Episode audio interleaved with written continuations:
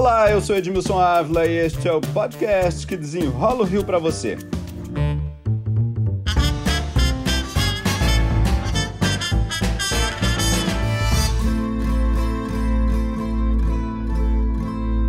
Olhe para todos os estados do Brasil. Bote o Rio de Janeiro no topo da lista e você terá o estado onde o trabalho foi mais afetado nessa pandemia. Redução de 14,28% na ocupação dos postos de trabalho. Para desenrolar o assunto, o meu convidado é o economista Marcelo Neri, pesquisador da Fundação Getúlio Vargas, FGV Social. Vamos começar a explicar esses números que assustam tanto a gente, botando o Rio de Janeiro nesse topo tão, tão, tão triste aí? Obrigado, Edmilson. Quer dizer, na verdade, se a gente pegar todos eh, os estados, unidades da Federação Brasileira, como você disse, o Rio de Janeiro foi aquele que no último ano, primeiro ano da pandemia, onde a, a taxa de ocupação caiu mais do que qualquer outro. O menor é Alagoas, com 1,2 de queda. O Rio de Janeiro é mais de 12 vezes mais, com 14,3% de queda da taxa de ocupação. Se você analisar, você vê que o desemprego foi importante, uns 5 pontos desses 14 é desemprego, mais ou menos 40%, etc. Mas muita gente também saiu do mercado de trabalho. Então foi o estado mais afetado. Agora, eh, se a gente pegar a outra parte que não perdeu o emprego, é, que manteve a ocupação é, nesse mesmo período, a gente vê que também o Rio foi o lugar onde as pessoas mais mudaram de local de trabalho. Por exemplo, fazendo home office, ou a pessoa que tinha um restaurante e faz entrega, trabalha em vez de atendente como entregador, coisas desse tipo. E 19% dos postos de trabalho de quem continuou trabalhando mudou de local de trabalho.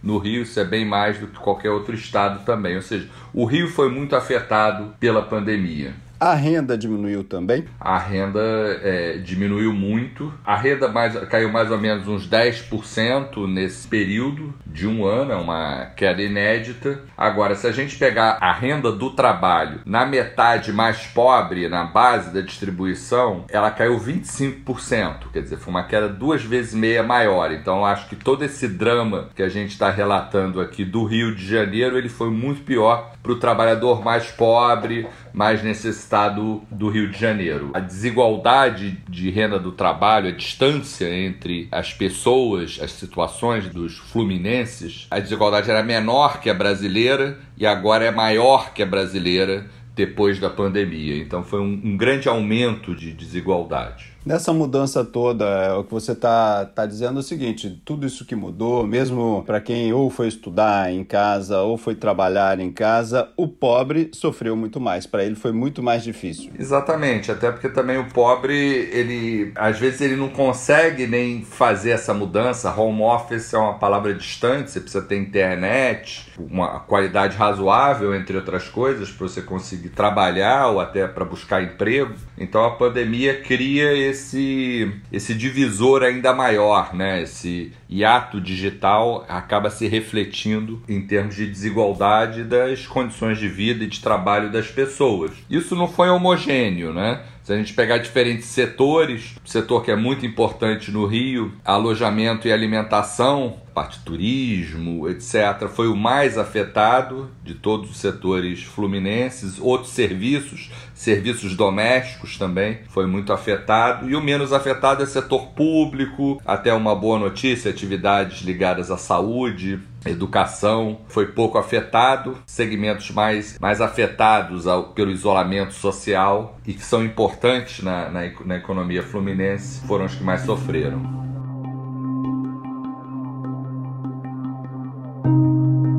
Se a gente olhar para o que a gente tem de muito importante, né? Se a gente olhar assim, opa, olhamos que nós temos belas praias, nós temos um turismo, né, que era importante, com hotéis, e o serviço aí atingiu em cheio essa parte, né? Exatamente, o, a, o, isolamento foi muito forte, porque na verdade é, o, o, Rio ele tem duas características que são muito difíceis na pandemia, principalmente quando elas vão juntas. Um, nós temos, quer dizer, ao contrário da imagem que a gente tem do Fluminense como um jovem bronzeado, etc., na verdade é um idoso igualmente bronzeado. É o, é o estado mais longevo da federação. E os idosos têm que ser protegidos durante a pandemia, eles estão mais suscetíveis. Então o Rio de Janeiro tem que proteger os seus idosos. Rio de Janeiro é uma espécie uma Flórida brasileira, congrega muitos idosos. Por outro lado, a gente tem um setor informal, como você disse, setor de serviços, de todos os tipos, inclusive de alta renda, de turismo, etc., muito importante. E o setor de serviços, principalmente o informal, que não tem proteção, ele foi mais afetado. Ele é mais afetado pela pandemia. Então a gente fica entre a cruz e a espada. A gente tem que proteger os nossos idosos, que são numerosos,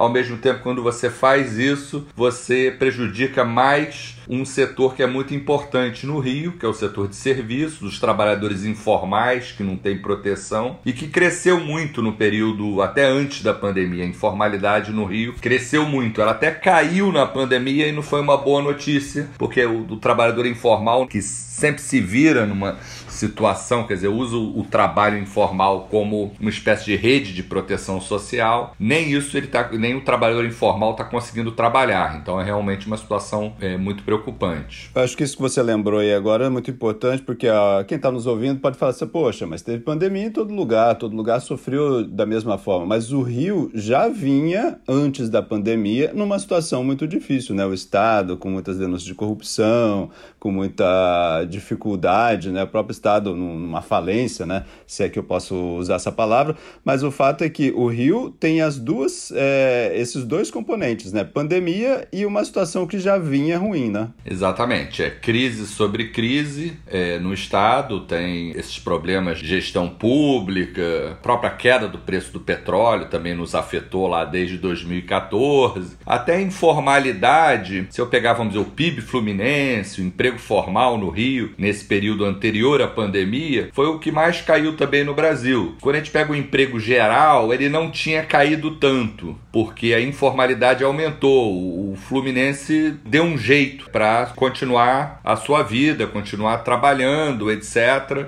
dentro do possível. Só que a, a ficha no mercado de trabalho caiu durante a pandemia. A gente olha as séries, a gente vê ali que entre o primeiro trimestre de 2020, antes da pandemia, e o segundo trimestre foi onde houve a grande queda do Rio de Janeiro e foi aonde teve o grande salto de desigualdade. Mas como você disse, é perda sobre perda. Tem um outro número aqui também que é impressionante, número de pobres no Rio, que é, o número aumentou, 745 mil durante a pandemia que, que dá para a gente traduzir disso? Pouco dessa consequência de que a base da distribuição ela foi mais afetada, a gente não teve, talvez o auxílio emergencial não tenha chegado, esses, esses números são anteriores a esse programa do Estado, o Supera Rio, mas é um pouco, quer dizer, mesmo considerando o auxílio emergencial, Bolsa Família e outros programas, a pobreza no Rio aumentou muito durante a pandemia e aumentou mais do que outros lugares. Então a gente realmente está numa situação que a gente precisa muito se preocupar muito com os pobres. Esse, inclusive, se a gente fizer esse trabalho é, de assistência bem feito, ele vai ajudar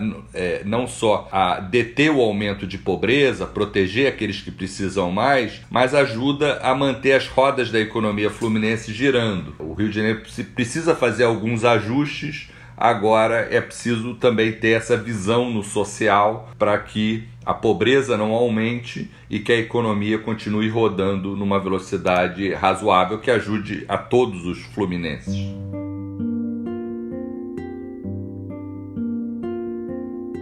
num olhar para frente. Nós vamos ter a necessidade de ter programas ou de transferência de renda ou mesmo de alimentação para muita gente por um bom tempo e ajuste de contas, é isso? Eu acho que é ajuste de contas, eu acho que a gente precisa também, quer dizer, é se preocupar, assim, olhando para frente, com o futuro. As nossas crianças estão fora da escola, isso deixa marcas depois. Os jovens Fluminense, quer dizer, é uma consequência de ter muitos idosos, a gente tem poucos jovens, a gente tem que cuidar muito bem deles, porque eles são o futuro do, do Estado. A gente precisa ter políticas de aprendizagem. Se a pandemia é muito dura, a gente tem que, vamos dizer, curar as feridas para que as cicatrizes pós-pandemia não sejam muito profundas. Então a gente precisa de eh, desenvolver um, um arsenal de políticas e que passa, como você disse, por um certo ajuste. O Rio de Janeiro ele não fez ajustes nas suas contas, etc., apesar do programa de recuperação fiscal. Então, essa é uma dificuldade. O problema é que a gente, como você falou, já perdeu antes da crise, antes da pandemia, perdeu na pandemia de novo e a gente não fez o ajuste. Então, ou seja, a gente ainda tem que subir a montanha. E é, é uma situação muito preocupante. Eu acho que o ajuste é inescapável, mas é preciso ter anestesias, fazer uma operação assistida para os trabalhadores informais, para os jovens, etc. Uma é uma agenda bastante complexa que a gente tem pela frente. Economista Marcelo Neri, pesquisador da FGV Social, muito obrigado pelas explicações aqui. Prazer foi todo meu, Edmilson. As ordens. Este podcast foi editado e finalizado por Lucas von Seehausen. E eu, Edmilson Ávila, toda semana desenrola um assunto aqui para você. Até o próximo.